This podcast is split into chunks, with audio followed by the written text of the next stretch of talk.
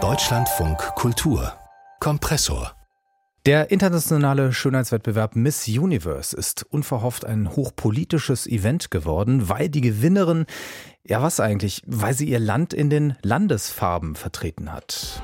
Okay. The new Miss Universe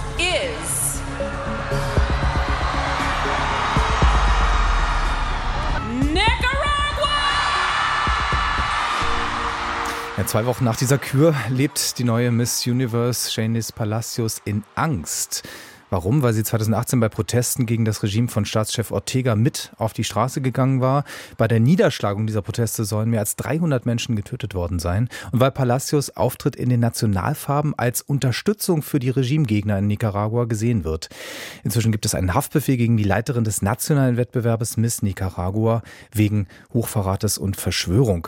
Mein Kollege Burkhard Birke ist Lateinamerika-Experte und jetzt im Studio. Ja, Burkhard, ähm, wie ist denn der aktuelle Stand nach dem Haftbefehl und wo sind eigentlich Palacios und ihre Familie jetzt? Also Shanice Palacios ist äh, nach dem Wettbewerb zunächst nach Mexiko gereist und nach New York und das ist ja auch so vertraglich vorgesehen, weil die Miss Universum bekommt ein Luxusapartment und muss dann ein Jahr lang von New York als Heimatbasis aus sozusagen ihr Amt aus üben und erfüllen und äh, durch die Weltgeschichte als Botschafterin dieses Schönheitswettbewerbes reisen. Mhm. Aber wie es heißt, kann es sein, dass sie jetzt zur Erledigung von Visa- und Einwanderungsformalitäten noch einmal äh, zurück muss nach Nicaragua. Und das könnte dann in der Tat äh, gefährlich werden. Äh, du hast es ja eben schon angedeutet in der Anmoderation. Mhm.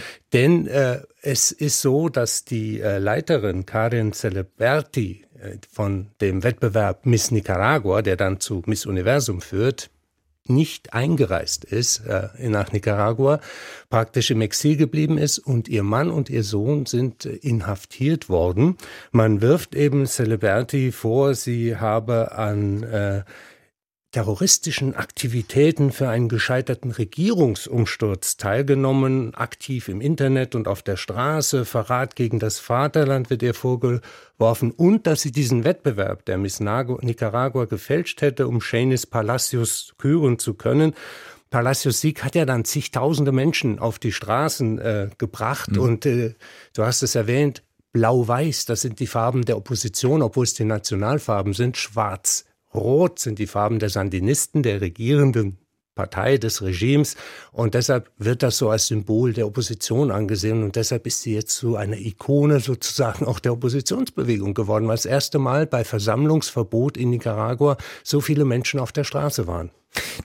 Also ein bisschen absurd hört sich ja an, dass also die Nationalfarben da sozusagen äh, das Symbol der Gegner der Regierung geworden sind. Ähm, wie geht's da mit dieser Bewegung in Nicaragua weiter? Oder besser gesagt, ist da jetzt dadurch eine, wieder eine neue Bewegung entstanden gegen ich Ortega? Ich habe so den Eindruck, als äh, ist Palacios sozusagen eine Art Ventil geworden für etwas, was sich jetzt hier über fünf Jahre aufgestaut hat. Äh, ja, ich habe das selbst kurz nach den Protesten 2018, äh, Ende 2018 erleben können, wie die Repression ist. Und mittlerweile ist es ja so, dass die Universität der Jesuiten ist geschlossen worden. 600.000 Nicaragua, das ist ein Zehntel der, der Bevölkerung Nicaraguaner, sind aus dem Land gegangen, sind im Exil. Und die Regierung hatte so in einer Geste der Großzügigkeit 222 äh, Häftlinge Anfang des Jahres freigelassen, aber sofort in einen Flieger gesetzt, der in die USA geflogen ist, wo sie dann politisches Asyl bekommen haben. Also es herrscht Repression absolut. Und als dann äh, Shanice Palacios gesagt hat, das ist ein Sieg auch für Nicaragua, für das Volk, dann wurde das sozusagen auch als Geste verstanden, weil bekannt war. Sie hatte vorher auf Facebook gepostet, dass sie bei diesen Protesten war, und zwar am 30. Juni 2018 und hatte auch sogar schon öffentlich Zweifel geäußert, ob es denn so sinnvoll wäre, dass er an dem Wettbewerb teilnimmt, weil sie schon wohl geahnt hat, dass das sehr politisch werden könnte, weil alles politisch wird im Moment in Nicaragua. Damit hat sie also Palacios in dem Fall äh, diesen Schönheitswettbewerb Miss Universe ja politisiert und ihm eigentlich ja zu viel größerer Bedeutung äh, verholfen. Äh, wie muss man das jetzt werten, auch für Nicaragua selbst?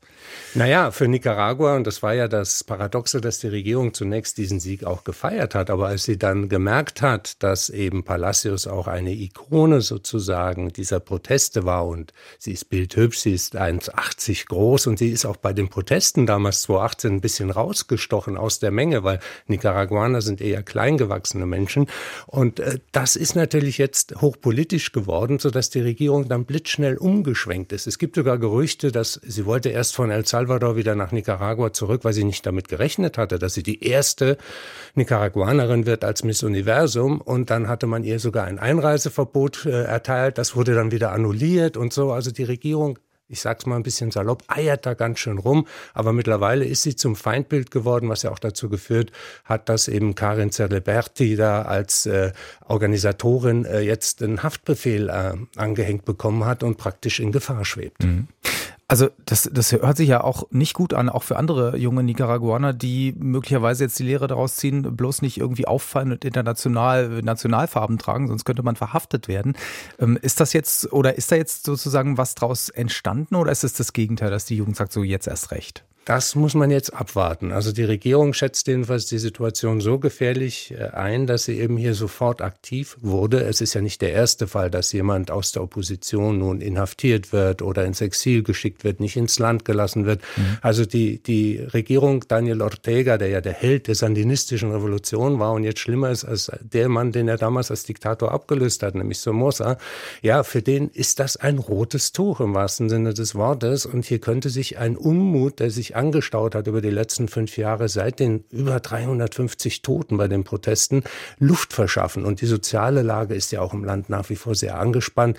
Alle Oppositionspolitiker, die aussichtsreiche Chancen hätten, irgendwie eine Wahl zu gewinnen, die nächste Präsidentschaftswahl ist erst 26, aber die werden eingelocht, werden ins Exil geschickt. Also er, Ortega und Rosario Murillo, seine Frau und Vizepräsidentin, führen ein, ein Terrorregime. Und natürlich äh, kann es sein, dass jetzt womöglich durch diese Pop-Ikone, durch dieses Symbol, Shenis Palacios, wieder neuen Wind eingehaucht bekommt, dieses Oppositionsbewegungspotenzial in Nicaragua. Die aktuelle Miss Universe und ihr Umfeld werden in der Heimat Nicaragua eingeschüchtert und verfolgt. Und das waren Hintergründe von meinem Kollegen Burkhard Birker. Herzlichen Dank. Gerne.